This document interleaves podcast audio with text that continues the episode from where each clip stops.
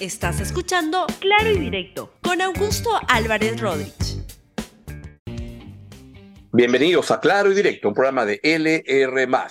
El día de hoy quiero conversar con todos ustedes sobre 50 años después del golpe de Pinochet al gobierno de Salvador Allende, qué lecciones se pueden extraer de lo que ha ocurrido en Chile para el caso peruano, para la política peruana, para la sociedad peruana. De eso vamos a hablar en el programa de hoy.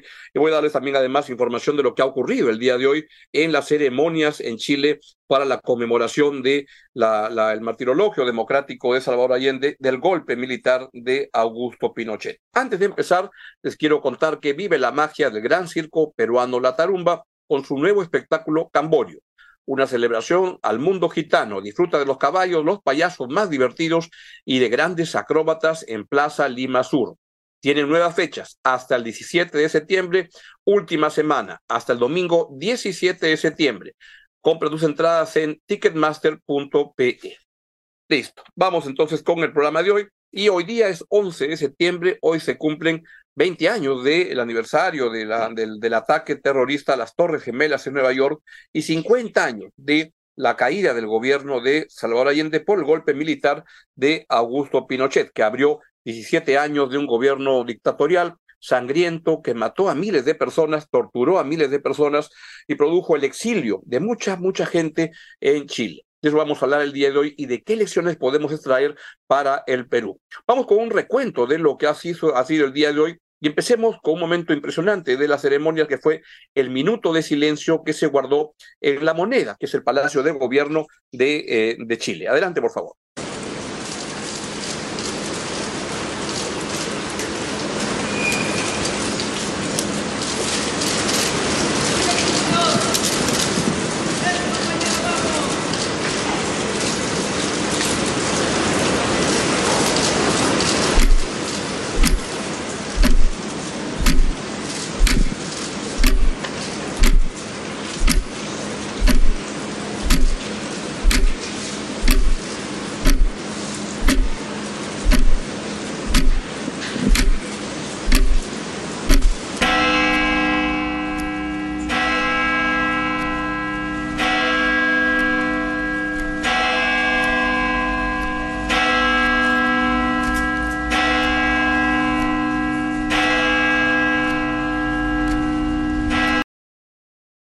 Bien, ese fue el minuto de silencio que se guardó en la moneda por la conmemoración de los 50 años de final abrupto de la presidencia de Salvador, Allende y del golpe militar de Augusto Pinochet. Mi productor José de Paz me hace una corrección que se la quiero transmitir.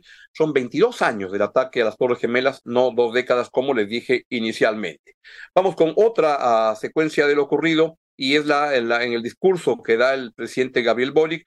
Recuerda a las víctimas. Hoy recordamos a quienes defendieron la Constitución y las leyes, cuando hace 50 años el Estado de Derecho caía avasallado detrás nuestro por la fuerza de aviones, tanques y armas, y la insolencia de la traición y la sedición. Hoy también llevamos en nuestros corazones a quienes desde el primer día fueron perseguidos por sus ideas, murieron o fueron hechos desaparecer, conocieron la cárcel, la tortura, la relegación y el exilio. Boric también dijo que es momento de mirar más allá y de deponer las rencillas por la democracia. Es muy importante afirmar con claridad que no es separable el golpe de Estado de lo que vino después. Desde el mismo momento del golpe de Estado se violaron los derechos humanos de los chilenos y chilenas. Es momento de que seamos capaces de mirar más allá, levantar la cabeza y de poner rencillas en favor de cuidar nuestra democracia. La mejor cuña no siempre es la mejor solución.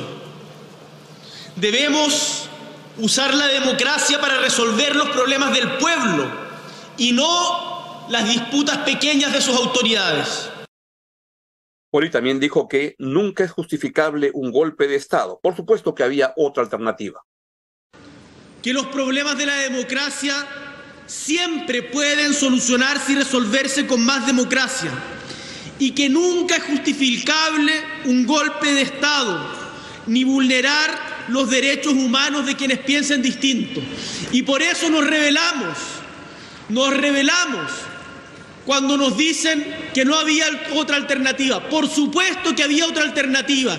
Y el día de mañana, cuando vivamos otra crisis, siempre va a haber otra alternativa que implique más democracia y no menos.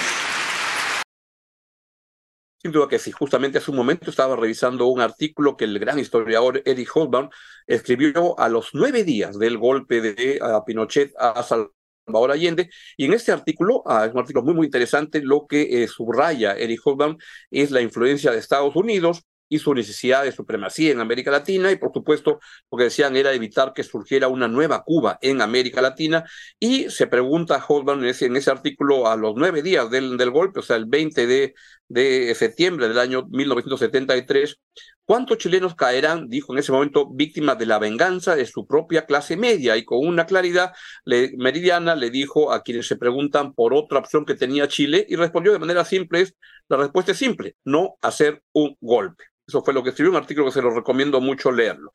Además, también dijo Boric que este, lo siguiente, si hoy tuviéramos un gobierno que no les gusta, ¿habría otro Pinochet? Espero que no. Ve, escúchenlo y véanlo. Y muchos personeros de Chile Vamos que han dicho persistentemente que sin Allende no hubiese habido Pinochet. Y yo me pregunto honestamente qué es lo que significa eso. Que si hoy día tuviéramos un gobierno constitucional que no les gusta, ¿podría haber otro Pinochet? Yo espero que no. Yo espero que no. Y en eso creo que todos debemos ser claros. Isabel Allende, la hija del presidente Salvador Allende, también dio un, discurso y sostuvo lo siguiente, escúchelo de manera resumida. Este cruento golpe militar y civil de Chile ha intentado ser justificado por sectores que cerraron los ojos ante las violaciones de los derechos humanos. En estos últimos meses hemos visto con dolor, con preocupación, que se promueva un revisionismo histórico. Se ha intentado invertir las responsabilidades de la tragedia que vivimos en los últimos 17 años, más oscuro en nuestra historia. De manera insólita, se busca tergiversar los hechos y de culpar a la unidad popular y al presidente Allende del golpe de Estado.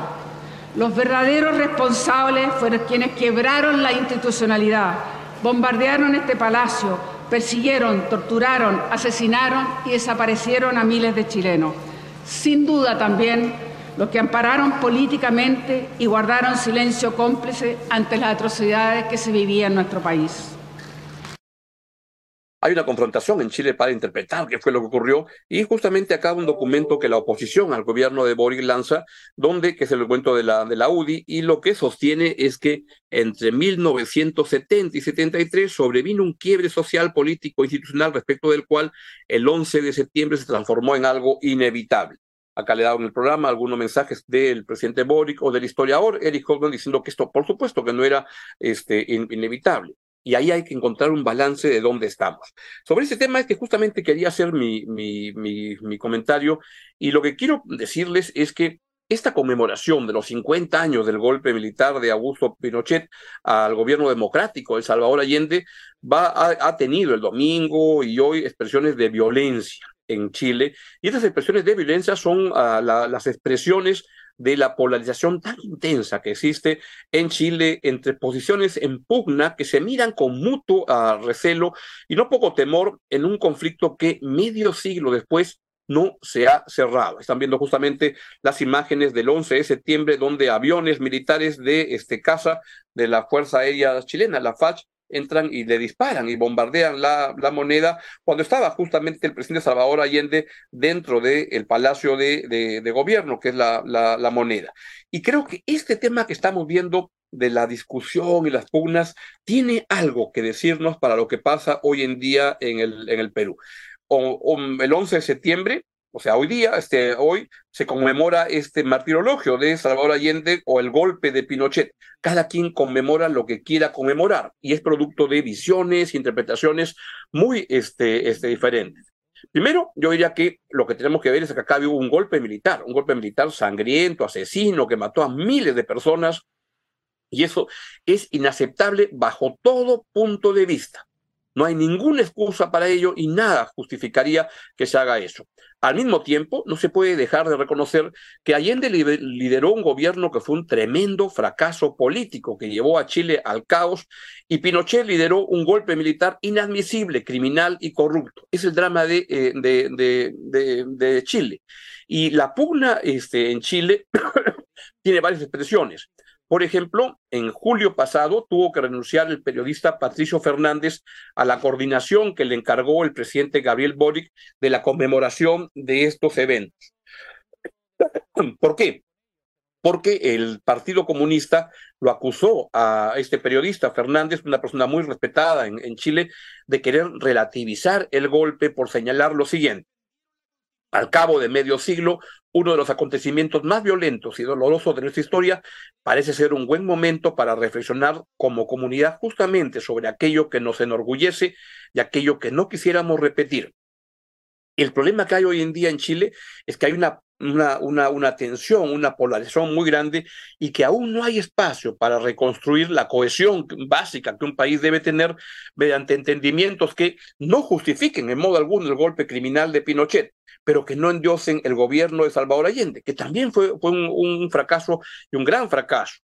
Y esto siento que es una situación que de alguna manera se parece hoy al Perú, donde tres décadas después del golpe de Alberto Fujimori, el país se sigue dividiendo entre DBAs y caviares, fujimoristas y antifujimoristas, separados en bandos diferentes por discrepancias entre la evaluación histórica y, una visión del, del, del, futuro. Ahí es donde estamos como entrampados y ahí como, como sería como recomendable mirar hacia adelante y mirar cómo se pueden, y justamente lo que ha dicho el presidente Boric, él ah, tuvo una reunión con los presidentes de, eh, de, de, Chile, con Frey, con los expresidentes, Elwin y con Piñera para firmar, ah, y, y, y, Lagos, por supuesto, que está ahí en la foto, ahí está Bachelet también, y firmaron un documento que era por la democracia y a Boric le enrostraron que por qué había invitado a Piñera y él tuvo que defender y discutir que claro que tenía que invitarlo porque estaban firmando todos los expresidentes junto con él, que es el presidente, para apoyar la, la, cohesión, la, la, democracia en el país. El problema es que eso no lo aceptan a los ultras de un lado y de otro. Y eso es lo que ocurre en, el, en, el, en, en, en Chile, eso es lo que ocurre lamentablemente todavía en el Perú, donde siento que tenemos que comenzar a, mirar hacia adelante de cómo van las cosas.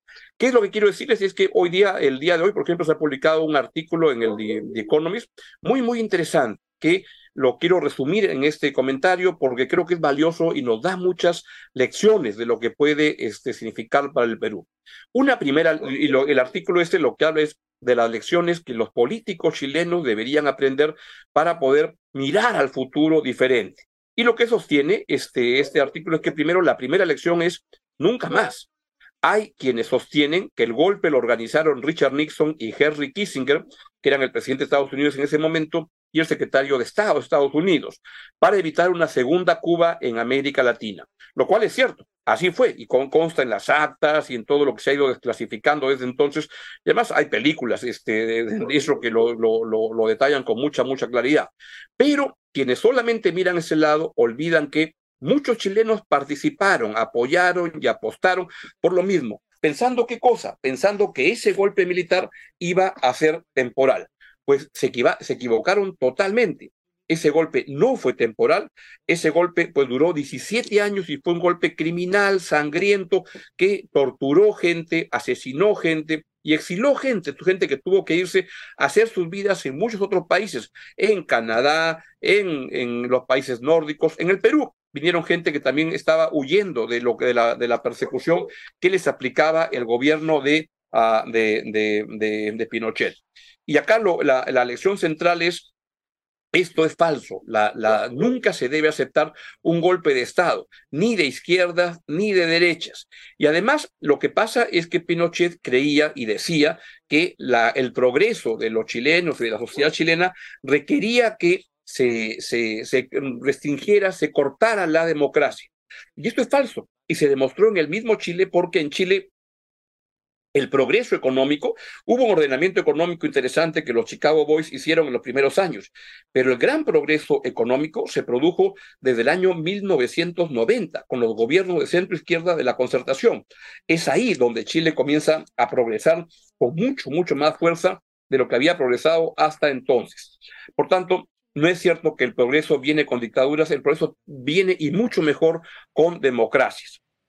Segundo, Salvador Allende es recordado con toda ah, justeza como mártir de la democracia, pero su gobierno fue un desastre, un desastroso fracaso político, pues quiso imponer una revolución irreversible sin contar con un mandato popular claro ni una mayoría parlamentaria para ello estuvo con indefiniciones programáticas entre el camino chileno al socialismo y su vocación marxista que se plasmaba en un control estatal de la economía, algo que probó su fracaso en Chile y en todos los lugares donde se ha aplicado. Tercero, señala este artículo del The Economist publicado el día de hoy, se debe comprender especialmente los gobiernos de izquierda, como por ejemplo los de, lo de mm, Ortega, con los, los, gobiernos de Venezuela, este, pero también los de derecha, que la democracia, los derechos humanos, el Estado de Derecho ofrecen la mejor protección para los que no tienen poder.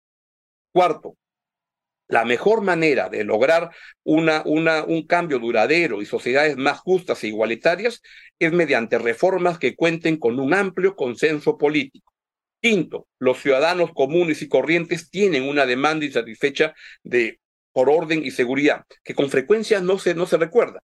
Y ahí en el artículo del Economy recuerdan que Boric no, no, lo, no lo toma en cuenta. En su gobierno hay mucho problema de inseguridad y él no toma en cuenta ese tipo de, de, asuntos. En Chile, el intento de redactar una nueva constitución fracasó por el extremismo de la nueva izquierda de Gabriel Boric. Y ahora la del partido del derechista José Antonio Cast puede condenar a un nuevo fracaso en un segundo nuevo intento. ¿Cuál es el problema acá de fondo? Es que la polarización entre corrientes en pugna que solo miran al pasado es la mejor receta para el fracaso. Y acá les quiero leer un comentario, dos comentarios que me parecieron particularmente interesantes de lo que he estado leyendo en estos días. En el, en el país se publicó hace unos 10 días un artículo muy interesante de Juan Colombato y Eugenio Tironi y dicen lo siguiente. Allende no ha dejado de estar presente en la Villa de Chile desde el 11 de septiembre de 1973, para unos como un oráculo, para otros como esperpento. Y hay una frase que a mí me parece muy pertinente, que se aplica para, para el Perú, pero que es válida para Chile, que es para la cual está escrita, que está, eh, la, hizo en su artículo Michael Reed, que fue este, editor de, para, sobre América, de América Latina del Economist, y dice lo siguiente. Sería mejor para Chile si Allende y Pinochet se convirtieran en figuras puramente históricas, en lugar de fuentes de inspiración política, lo que permitiría mirar el país hacia adelante, que es lo que requieren mirar las sociedades, es conociendo el pasado, mirar hacia adelante, pero si se entrampan en el futuro, les es difícil mirar, construir un futuro que pueda generar cohesión política. Eso es lo que nos está, lo que va a estar faltando en Chile, eso es lo que creo que está faltando en el Perú. Y ojalá que las lecciones de lo que está pasando en Chile, lo de Fujimori fue hace 30, hace tres décadas, treinta y tantos años. Lo de, lo de Pinochet fue hace 50 años. Ojalá que no tengamos que perder dos décadas más en estas pugnas que nos impiden ver el futuro con, con, una visión de cómo se da cohesión a una, a una sociedad que requiere tener cierto tipo de armonía, sin olvidar en modo alguno el pasado para construir un mejor futuro. Bien, es todo lo que les quería comentar el día de hoy. Y me voy y les recuerdo lo siguiente. Vive la magia del gran circo peruano La Tarumba con su nuevo espectáculo Camborio, una celebración al mundo gitano. Disfruta de los caballos, los payasos más divertidos y de grandes acróbatas en Plaza Lima Sur. Tienen nuevas fechas hasta el 17 de septiembre, última semana. Compra sus entradas en Ticketmaster. Y finalmente les recuerdo algo que quiero repetir en todos mis programas a partir de hoy, porque veo que hay gente que sobre lo que yo digo, lo que yo escribo, saca unas interpretaciones tan absurdas y tan extrañas que reflejan una incapacidad, una pobre, mediocre comprensión lectora. Yo soy responsable de lo que digo, no de lo que entienden algunos oportunistas que quieren interpretar todo según lo que quieren demostrar. Que tengan un gran día y nos vemos mañana en este programa Claro y Directo de R. Adiós. Gracias por escuchar Claro y Directo con Augusto Álvarez Rodríguez. Suscríbete para que disfrutes más contenidos.